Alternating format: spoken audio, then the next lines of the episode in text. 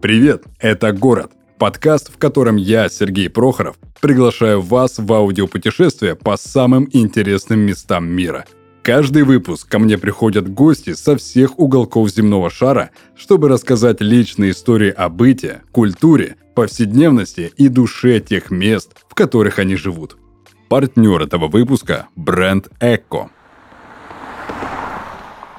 Упсала – город на юге Швеции, расположенный на реке Фюрисон в исторической области Упленд, в 80 километрах севернее Стокгольма. Река аккурат делит Упсалу на две части – исторический центр – расположенный на западном берегу, жилой и коммерческий район на восточном. Это живописный средневековый город с очаровательными узкими улочками и памятниками истории, который является четвертым по величине в Швеции, но при этом сохранил провинциальный шарм и историческую атмосферу.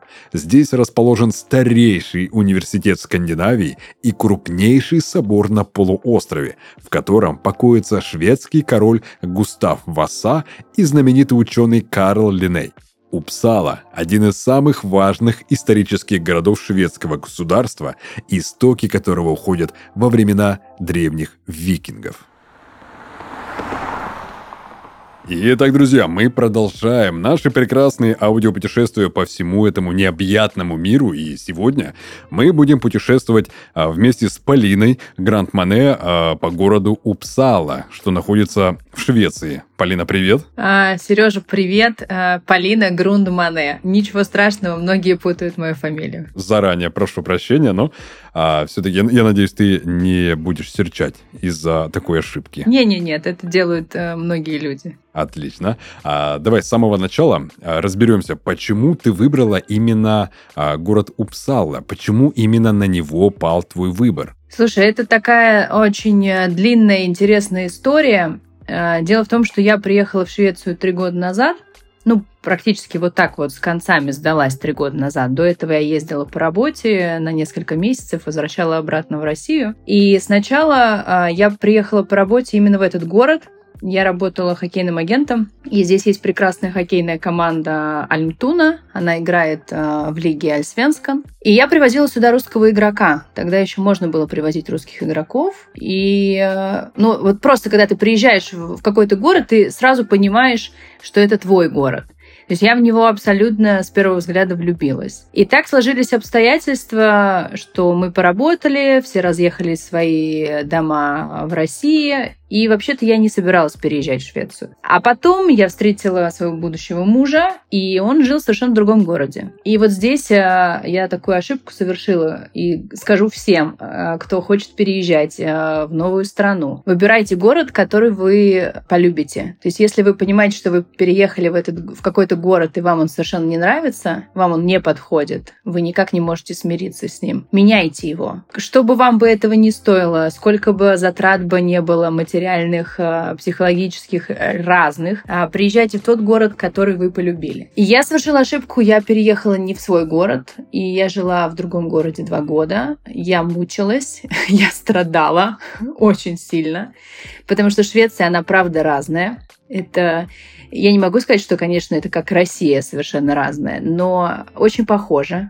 Есть э, интересные города, есть совершенно нет. Есть города скучные, с большим количеством пенсионеров, с тремя магазинами. И, конечно, молодым людям, амбициозным, э, особенно те, кто переехали из больших городов, столиц, в них жить достаточно сложно. Так вот, я как раз и переехала в такой маленький пенсионерский город. Он, конечно, был хорош по месторасположению, рядом море. Но я умирала там два года. И так сложились обстоятельства личные, что потом мне пришлось э, искать новую квартиру. И я так посидела и подумала, что на что же мне не найти квартиру там, где я хочу, и в том городе, о котором я мечтала, и который я полюбила. То есть надо понимать, что между городом, в котором я жила, и Упсалой э, три часа езды, три с половиной часа езды на машине. То есть, по сути дела, э, это достаточно было сложно организовать, с учетом того, что у меня пять детей, и все ходили в школы и на всякие секции, переехать из одного города в другой одной с пятью детьми достаточно было проблематично. Да и вообще найти квартиры здесь, э, в Швеции, на самом деле поиск э, официального жилья Это большая-большая проблема. Но я так посидела и подумала, либо я возвращаюсь в Россию, либо я буду жить так, как я хочу, и там, где я хочу. Я просто стала искать э, квартиры в этом городе и нашла, писала людям, э, говорила, пожалуйста, пожалуйста, дайте мне шанс пожить здесь. Приезжала все разы, когда смотрела квартиры, гуляла по городу и понимала, что если я вот перееду, то моя жизнь э, сильно резко изменится. И так на самом деле произошло. Вот. И считай, год даже год и три месяца я живу в этом городе. А предыдущий город какой у тебя был, который стал неудачным? Нинасхам. Это такой маленький городок, э, туда приходят паромы из Финляндии, э, и из Латвии приходят, по-моему, да, туда паромы. И это такой, он красивый город, действительно, там очень много вилл, э, там красивая природа, там можно гулять, там можно плавать. Это тоже замечательно, но просто мне кажется, что город делают люди. И то есть той самой энергетики тебе не хватало. А там по энергетике только спишь. Там просто только спишь. А, слушай, какими были вообще твои ожидания а, и потом уже впечатления о городе и о людях, а, когда ты все-таки, вот ты услышала, узнала про город Упсала, и какие были у тебя сначала ожидания об этом городе, и в итоге, что ты увидела? Получила ли ты ту энергетику от людей, которую хотела получить? Я, когда приехала первый раз по работе, и у меня не было никаких ожиданий, потому что ну, ты ездишь по разным городам, делаешь э, свою работу, ты, в принципе, э, сконцентрирован на этом. И иногда тебе получается пройтись по городу, посмотреть, что там есть. Но когда я приехала именно в Упсалу, у меня вообще было не до работы, честно я вам скажу. Mm-hmm. Я целыми днями гуляла, а я целыми днями старалась общаться с людьми, как могла на каком-то корявом своем языке. И Упсала — это живой организм он правда очень живой город. А, за счет того, что это студенческий город, здесь один из самых а, древних институтов, да, университетов Упсала. Здесь очень много студентов. И, конечно, мы понимаем, что эти студенты все, а, как правило, достигли больших высот в своих областях, в своих странах и приезжают сюда и в магистратуру. В общем, это такая интересная, очень увлекательная молодежь.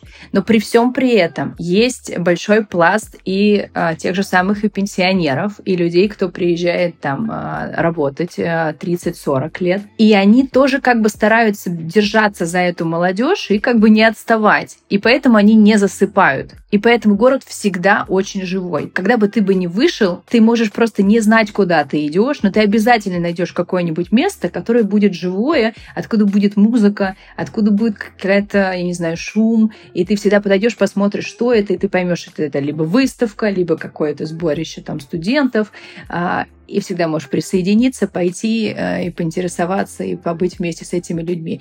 То есть ты действительно понимаешь, что правда он он все время развивается. И он очень многогранный, потому что есть там старая Упсала, понятное дело, что ее немного, но она есть, но она удачно вписывается во все какие-то такие э, новшества в городе. Вот э, вчера я гуляла вечером, и это тоже такой интересный момент, э, когда, возможно, у тебя там плохое настроение, тебе вообще ничего не хочется делать. Ты думаешь, боже мой, пошло бы все это в жопу, прости. Ты выходишь, вот обычно, да, там говорят, вот э, в Швеции там все время плохая погода. Ну да, возможно, это правда. Часто бывает плохая погода и как-то неуютно. Но даже здесь ты выходишь в такую неуютную погоду, моросит там снег, эти лужи, непонятно вообще, что происходит, с неба падает.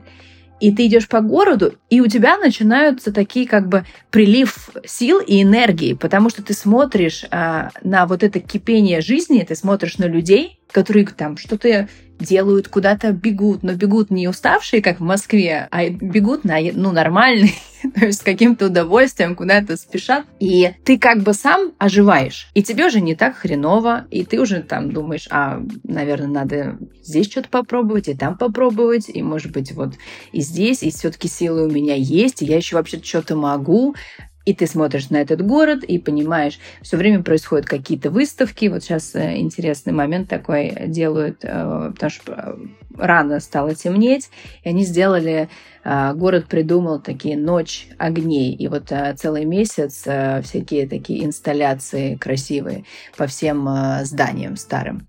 Вот ты ходишь, гуляешь, смотришь на людей, которые счастливы, и беззаботны. Вот. И это совсем, и совершенно не раздражает. Вот знаешь, иногда приезжаешь э, в другие города Европы, и вот это вот счастье и беззаботность, она как-то раздражает. А здесь нет. А здесь как-то все очень... То, что ты понимаешь, что они помимо еще своей беззаботности что-то делают в этой жизни. Ты вот как раз-таки упомянула а, погоду, и я вспомнил, что у многих есть такой стереотип о том, что в Швеции вечные ветра, вечно холодно, постоянно холодно. А так ли это? как это у людей все-таки есть в голове, и можешь ли ты сравнить погоду в Швеции с разными а, регионами, в, например, в России? Все очень похоже. Это то же самое, что мы бы сейчас бы говорили, а, а как в России у нас где-то холодно, совсем невозможно, да, где там у нас холодно в России, а где совсем тепло, где там Питере все время моросит, э, и, и здесь там также примерно там в том же самом Ненасхамне. Если мы говорим конкретно про Упсалу, то я бы, конечно, бы, ее бы сравнила бы с Москвой. Mm-hmm. Я бы не сказала бы, что здесь дико всегда холодно или все время ветра. И... Нет, может быть, чуть больше, чем в Москве. Но, опять же, здесь есть чем заниматься э, даже в, в эти моменты, когда плохая погода. И это, это хорошо. Mm-hmm. Темнеет, правда, рано, но мне кажется, и в Москве сейчас тоже достаточно рано темнеет. Ну, сейчас да, с учетом как бы уже такого а зимнего периода. Сейчас везде уже темнеет намного раньше. Да. А, слушай, Полин, а если вот задуматься о самом таком популярном шведском персонаже, то каждый наверняка подумает о Карлсоне, а, который живет на крыше. Так ли он популярен в Швеции а, или нет? Потому что я как-то смотрел один такой познавательный ролик, и многие шведы вообще говорят, что это негативный персонаж считается у самих шведов. Слушай, это такой интересный вопрос. Э, я интересовалась у своих детей, потому что одно дело, когда ты э, смотришь там ролики или э, слушаешь какие-то там высказывания своих знакомых, которые тоже когда-то там переехали в Швецию, это немножко не то.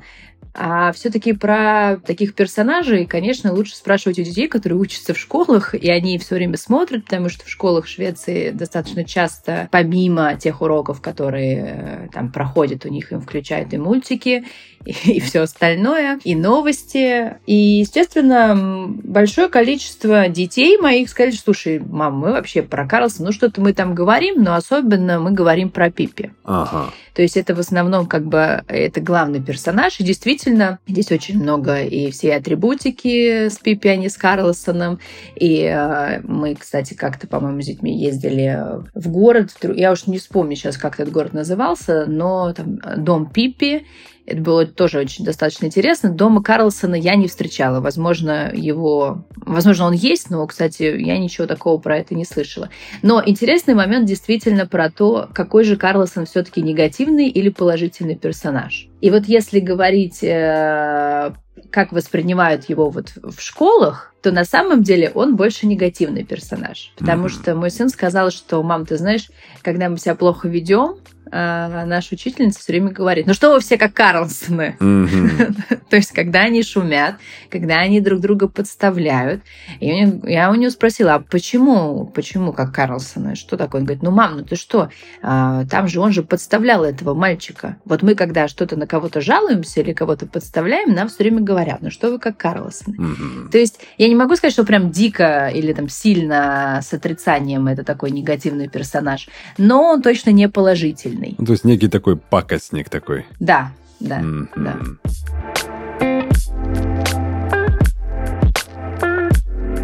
Что объединяет Данию, Норвегию и Швецию? Первый и только отчасти правильный ответ – все они – страны скандинавского полуострова. Но на самом деле у жителей этих стран есть нечто большее – размеренная комфортная жизнь, стремление к природе – даже активный отдых скандинавов – это прикосновение к красоте этого мира, неважно какой он. Поездка в горы, знаменитая скандинавская ходьба или просто прогулка по парку. Безмятежность, свобода и единение с природой чувствуются даже в городской инфраструктуре стран полуострова. Так, в Осло жители и туристы могут наслаждаться свежим воздухом, гуляя по пешеходным мостам. Стокгольм славится своей прогулочной зоной Дротнингаттен, а Копенгаген обгоняет другие города мира по количеству велодорожек и велосипедистов. Философия уюта, комфорта и ценности природы даже в городской среде вышла далеко за границы полуострова и получила признание во всем мире, в том числе в нашей стране. Эту философию разделяет и партнер нашего подкаста, бренд обуви и кожаных аксессуаров «Эко». «Эко» — это датский бренд, вдохновленный скандинавскими взглядами на жизнь и созданный для тех, кто не видит свою жизнь без активного отдыха и прогулок на природе. Вот уже более 60 лет компания входит в тройку мировых производителей обуви и является единственной в мире компанией, которая полностью контролирует все этапы изготовления и реализации, от выделки кожи до примерки модели потенциальным владельцам. При создании новой линейки «Осень-зима» дизайнеры Эко вдохновлялись городским образом жизни и сделали акцент не только на удобстве, но и на стиле обуви. Так, в коллекции появились элегантные и современные силуэты, которые подходят под любые городские задачи и образы. В обуви Эко не просто комфортно гулять по городу, ее легко сочетать с самыми разными аутфитами. Ссылку на новую линейку Эко оставим в описании подкаста.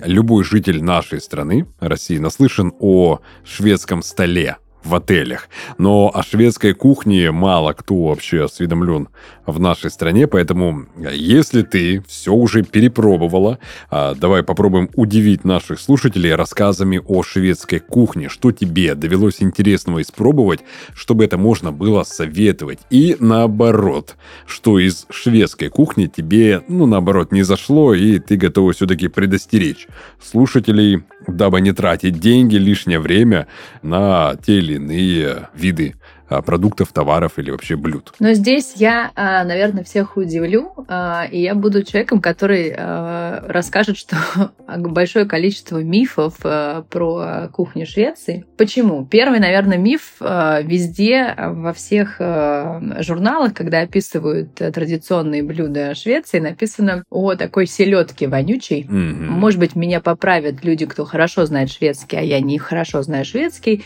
Она называется стрёмнинг, если если я не ошибаюсь.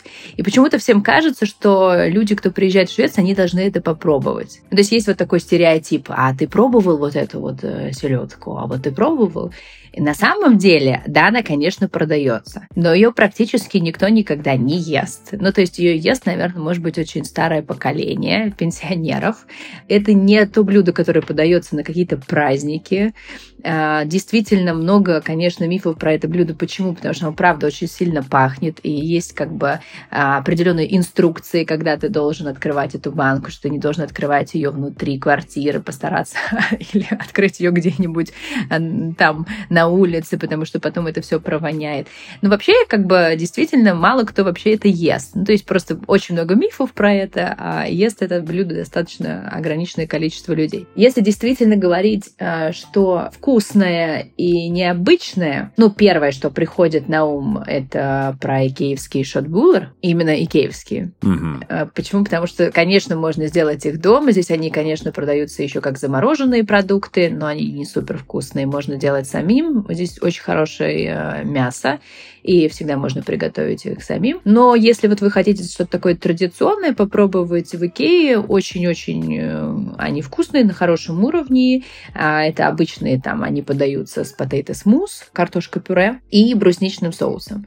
А, этот соус тоже продается отдельно здесь в магазинах. Вы можете его всегда купить и попробовать сделать это все дома. Это из такого самого распространенного. Из менее распространенного, что мне нравится, есть такое potatoes gratin. И я никогда его не делала сама, я всегда его покупаю в магазинах. Это такая картошка, она в сливочном соусе, иногда она бывает с морковью и с луком. И ты просто как бы вот эту всю подготовленную еду выкладываешь на противень, подогреваешь, поджариваешь и как бы подаешь. Это ну, достаточно такое а, очень сытное и интересное с приправами блюдо. Ну, достаточно быстро его можно как бы приготовить. Конечно же, а, я должна сказать про всякие сладости, особенно для любителей, кто любит ходить по кондитерским. А, здесь в Швеции достаточно это распространено, потому что есть такая штука, которая называется фика. Фика, она происходит в основном, ну, как бы это на работе, в школах у детей. Ну, это как бы в школах у детей она так фика не называется, она, конечно, больше там lunch, а, обед. А фика это как такой перерыв, знаешь, типа задолбался работать, пойдем mm-hmm. на фику чуть-чуть, э, попьем кофе и как бы съедим какую-нибудь там печенье а, или какое-нибудь пирожное. Так вот, а, этим фикам уделяют большое количество внимания шведы, это правда. И, конечно же, там большая разновидность э, всяких сладостей. Если мы говорим о вот тех, которые, наверное, у всех будут на слуху, кто побывал в Швеции, это там принцесс торта, по сути дела, это обычный бисквитный торт, но просто он покрытый в основном это зеленая такая а, сверху, как это помадка, она, да, называется, наверное. Угу. А, и в основном там со сливками, с джемом. Вот это такая как бы э, стандартная штука, которая есть во всех кондитерских. Есть еще классные а, булочки, они называются сэмло. Это вообще отдельная история этих булочек, и а, они, если я не ошибаюсь, по-моему, в основном продаются там три месяца в году. Есть определенный день, он, по-моему, называется жирный вторник, если его переводить на русский. 21 февраля, по в этом году попадает на жирный вторник. После как раз э, э, День всех влюбленных, люди там его отметят, пойдут отдохнут, э, выдохнут. И вот как раз жирный вторник, это когда все идут и покупают эту семлу. Семла – это булочка из пшеничной муки, и в середине у нее эм, такое кремообразное из миндальной, из миндаля прослойка сливок, Иногда туда добавляются там кардамон, я видела, что сэмлы бывают э, с шафраном, то есть абсолютно как бы разные э, ну, начинки бывают, но это уже как бы отдельная история, то есть многие там кондитерские, они соревнуются и за то, чтобы их сэмлы были самые вкусные, поэтому они придумывают разные новые начинки, но стандартная начинка, да, традиционная, это вот такой э, миндальный крем пшеничная, э, из пшеничной муки булочка и посередине миндальный крем.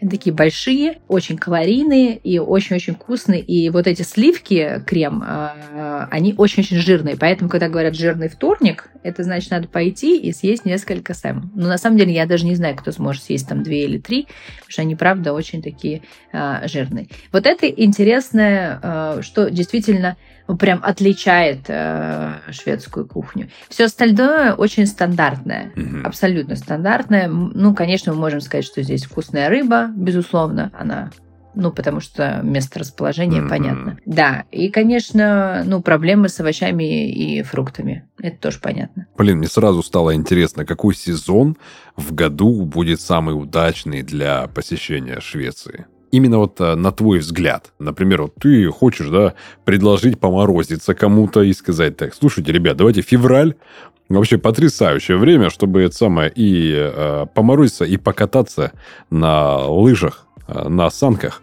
на тюбингах, на чем угодно. Ну и как раз-таки э, более выгодный, наоборот, какой-то сезон, либо летом. Ты знаешь, я думаю, что все-таки лето, да, угу. да. Если, конечно, вы хотите покататься, то можно, конечно, поехать на север Швеции э, зимой. Но если вы правда хотите посетить, походить, погулять, посмотреть, э, там, я не знаю, то же самое, помимо э, Упсала, Стокгольм или другие города, конечно, там Гетебург, конечно, лучше всего приезжать летом. По классике нашего подкаста нужно рассказать о самых таких непопулярных, не туристических местах своего города, где нужно и можно все-таки приятно провести время, чем себя занять, чтобы Упсала запомнилась при первом посещении. Вот к тебе приезжает э, компания твоих друзей и говорят, Полин, Покажи нам свой город, да так, чтобы мы его запомнили, а после вкусия до следующего отпуска хватило. Я вот здесь тоже буду очень нестандартно отвечать. Эм, вообще, если мы говорим про мой город конкретный, то надо просто выходить и идти гулять. Почему? Потому что он здесь абсолютно натыкан э, всякими интересными местами, и вы никогда не пройдете э, мимо, не будет такого, что вы пошли пешком и ничего не нашли.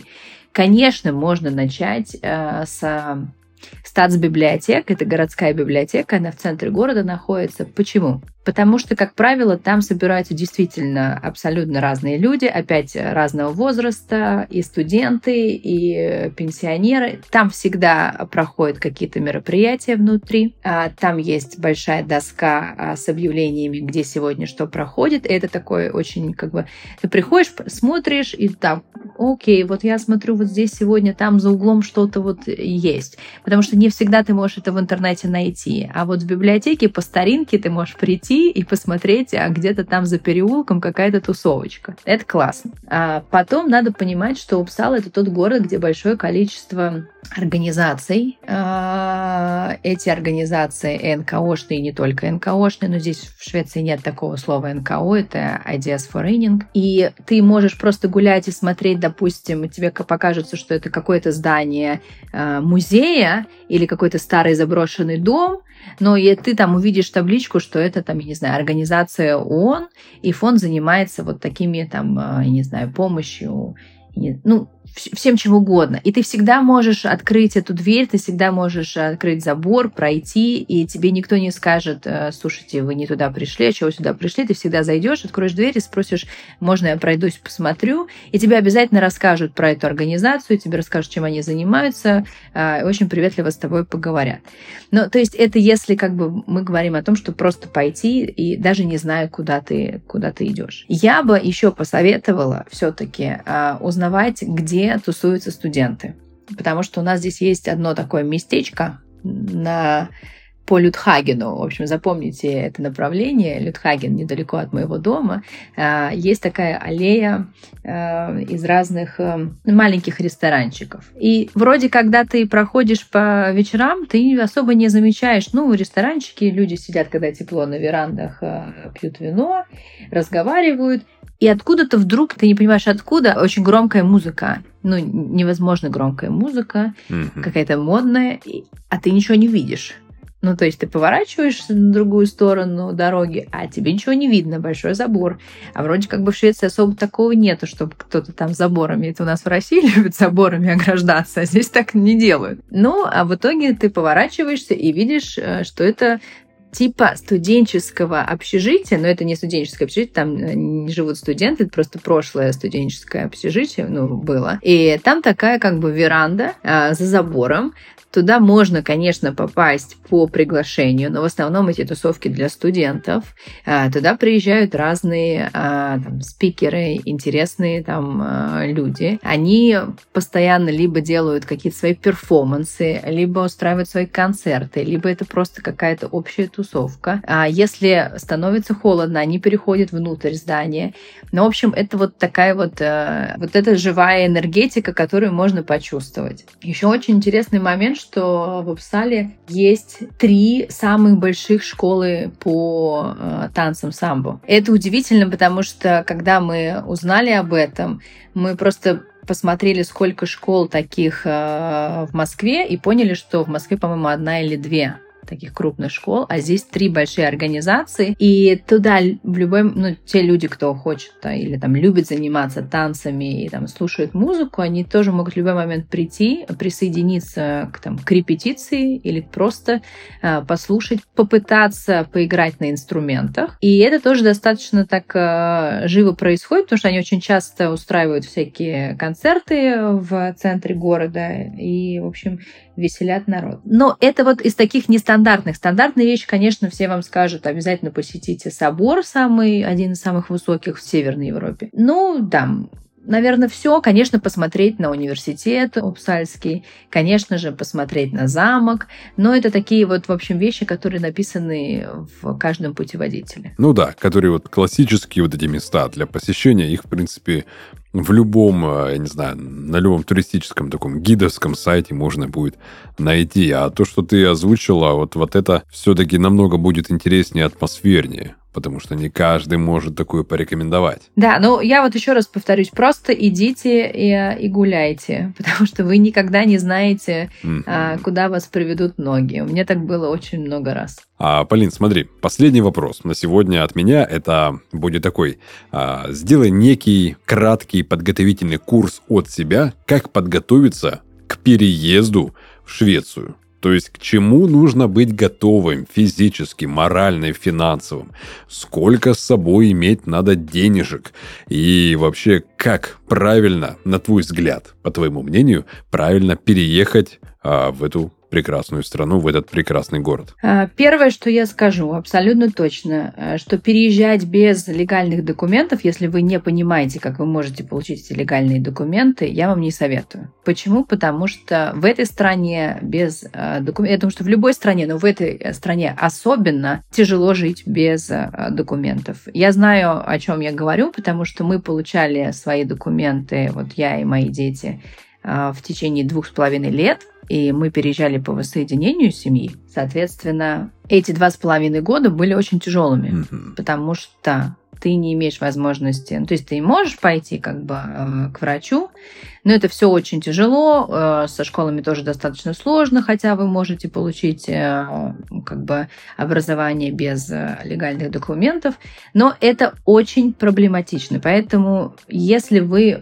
понимаете, что у вас большой процент вероятности отказа ваших легальных документов, пожалуйста, не переезжайте в эту страну, задумайтесь, подумайте о выборе другой страны. Ну, то есть это важно. Дальше. Надо понимать и готовиться к тому, что здесь действительно все очень дорого, от, даже относительно Москвы. Мы говорим о порядке цен на там среднюю семью, давайте возьмем двоих взрослых и один ребенок. Мы говорим о аренде жилья, которое будет стоить не меньше хорошего жилья, а не меньше полторы тысячи евро и как бы дальше. Вы должны понимать, что здесь действительно, ну, сейчас особенно поднялись цены на продукты, и это тоже будет вам, э, ну, выходить, наверное. Я понимаю, что все тратят по-разному. Сейчас меня многие осудят и скажут, боже мой, откуда она говорит такие цены. Хорошо, я буду тогда не называть конкретных э, сумм, но скажу, что да, здесь действительно достаточно дорого себя обеспечивать там питанием тем же самым. Если мы говорим о том, что вы переезжаете с детьми, эта страна действительно вам подходит. Это правда. Потому что э, школы здесь абсолютно бесплатные, вы не должны э, ничего платить, вы не должны собирать детей э, 1 сентября. Дети идут, кстати, не 1 сентября в школу здесь, а раньше. Э, вы отправляете ребенка просто вот, вот он встал, хоть в пижаме, и пошел. Не надо ему ничего давать. Ни ручки, ни тетрадки, ни рюкзаки. Все дает школа. Это хорошо, особенно когда у вас большое количество детей. Но все равно надо понимать, что есть как бы какие-то дополнительные кружки, которые также есть от города, и они даются бесплатно, но есть профессиональный спорт, за который вы будете платить, возможно, не так много, как э, в Москве. Возможно. То есть, если вы приезжаете с детьми, выбор хорош правда, он хорош. Соответственно, а, нужно быть готовы к тому, что вы должны знать хотя бы английский, и это вам очень сильно поможет, потому что вся Швеция говорит на английском. Вы без проблем найдете работу здесь, не зная шведского языка, на английском без проблем. То есть это ваш козырь. Если не знаете английский, пожалуйста, учите его, потому что учить шведский ну, как мне кажется, намного сложнее. Вот. И как переезжаете Приходите сразу на курсы э, шведского. Они абсолютно бесплатны для тех, у кого есть документы официальные. Э, не торопитесь с ними. Вы можете их посещать очень долгое длительное время. Здесь не какой-то супер конкурс на это в плане того, что вы никому ничего не должны. Ходите, спокойно общайтесь, э, учитесь. Это хорошо еще и тем, что вы будете знакомиться с такими же людьми, как и вы, которые недавно приехали, и это новые знакомства. Они всегда помогают. Ну и, конечно, вы должны быть готовы к тому, что если вы особенно переезжаете из крупных городов России, то здесь э, все-таки не так э, люди дружат, общаются, если мы говорим про коренных шведов, э, чтобы они вас допустили э, к себе в личное как бы, пространство, они просто вам отвечали какие-то стандартные фразы, должно пройти большое количество времени. Поэтому я советую всегда находить э, какую-то не то чтобы свою общину, но стараться как бы хотя бы хоть кого-то из друзей друзей или новых знакомых заводить из тех э, ну, скажем так, стран, которые вам ближе. Может быть, вот так. Потому что друзей в Швеции достаточно долго, особенно если вы не знаете язык, и, и, и тяжело найти настоящих друзей, особенно если вы привыкли а, к тому, что происходит в России. Вот это, наверное, такие основные вещи, которые я, наверное, должна озвучить. Ищите работу. Наверное, вы должны понимать, что, скорее всего, если вы не переезжаете как айтишник, а, вам будет на работу найти достаточно сложно, но, возможно, вы потеряете в социальном статусе. Но ничего, а, пройдет какой-то период времени, и вы всегда сможете его поднять. Но работает хорошо не только потому, что вы получаете деньги, а просто потому, что вы а, там обрастаете там, связями. И все-таки в Швеции надо работать. Человек начинает социализироваться. А я просто понимаю, что переезд не только там, в другую страну, даже в России, в другой город, это уже, так сказать, некое обнуление начиная все заново. В новом городе ты никто, и все твои заслуги, которые были, например, там в одном городе, в другом, они уже не имеют никакого веса, никакой ценности. Да, да, абсолютно правильно. А, но эта страна хороша тем, что здесь особо нет а, какой-то иерархии в плане отношения к вам. То есть вы, скорее всего, не услышите э, какие-то грубые фразы в свою сторону или грубое к вам обращение, если вы будете там а, работать, э, раскладывать товар в супермаркете, который вы можете услышать э, а, в России, например, да, и не услышите, если вы будете работать каким-то чиновником. Нет, здесь такого не будет, это правда. Ну, есть какие-то, наверное, отдельные ситуации, а, но в общей, в общей картине такого не будет. Здесь любая работа очень уважаемая, и все относятся с большим таким ну, с большим уважением к друг другу. Это правда. Поэтому не надо стесняться никакой работы, просто надо идти и, что-то делать. Отлично, Полин, ты прямо сейчас идеально подходишь к заключительной части а, нашего выпуска. А, в конце я прошу а, дать некое такое умозаключение, мотивацию, некий такой моральный пинок для того, чтобы человек все-таки решился на то, чего он все, ну, немножко, но боится, э, скажем честно. А от спикера от тебя. Я хочу услышать э, некую поддержку, некую мотивацию и вот этот пинок моральный, но чтобы он все-таки звучал атмосферно именно на местном, именно на шведском языке от тебя. Что ты можешь сказать слушателям для заключения? Две вещи. А, первая вещь на русском я скажу. А, Швеция – это та страна, где можно пробовать где можно ошибаться, где тебя э, всегда поддержат и государство, если ты ошибся, а где тебе не дадут умереть от какой-то болезни и будут бороться за тебя до последнего. Это действительно та страна, где можно поменять свою профессию, где можно пойти учиться в 40 лет, не переживая, что тебе не, нечего будет есть. Э, это та страна, где можно не переживать, что если с тобой что-то случится, тебе не помогут и твоим детям не помогут. То есть это правда хорошая страна для а, рисков, для твоих личных рисков. Ты можешь здесь рискнуть, ты можешь здесь все попробовать заново, ты можешь и, и тебе а, нет никаких совершенно преград. Но это если у тебя есть легальные документы. Вот здесь я просто хочу, чтобы вы меня услышали. Если у вас есть э, персональный номер. Все, кто э, знает немножко про Швецию, поймут сейчас, о чем я говорю. Четыре цифры, те заветные четыре цифры персонального номера. Вы можете рисковать. Рискуйте, пробуйте, это очень классно. И здесь это очень тоже любят. Надо понимать, что все-таки а, здесь даже коренные шведы не так а, много рискуют. Поэтому большая надежда у государства на тех людей, кто приехал сюда, чтобы они пробовали, рисковали, открывали что-то новое и не боялись. Вот. Это классно. Это первое, что на русском. Mm-hmm. А, что я скажу на шведском? Есть такое выражение, оно называется «микки бро». А, очень хорошо. И когда вы будете его слышать на протяжении всей вашей жизни в Швеции, пожалуйста, не ведитесь на эту херню. Вот просто не ведитесь. Микки Бро говорят всем.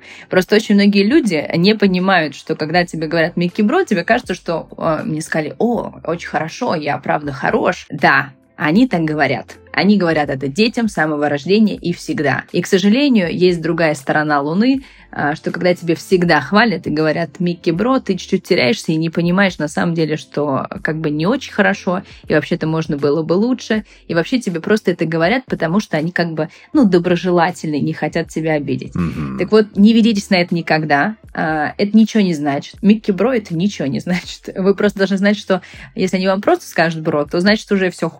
В общем, имейте это в виду а, и старайтесь как бы а, делать больше и как-то идти вперед. Правда, на, в этой стране можно идти вперед, э, не смотреть назад, не бояться смотреть назад, пробовать, пробовать и пробовать. Отлично. Полина, спасибо тебе большое за этот мотивационный просто выпуск, не просто развлекательный, а конкретно серьезно мотивирующий для каких-то действий. Я вот сидя здесь сейчас в кресле в студии, я прям поймал такую мотивашечку, что надо делать, надо делать, не сидеть на месте ровно. Спасибо тебе за твою искренность, за этот выпуск. Да, спасибо вам большое, что пригласили. Отлично, слушатели, спасибо и вам, что остаетесь с нами.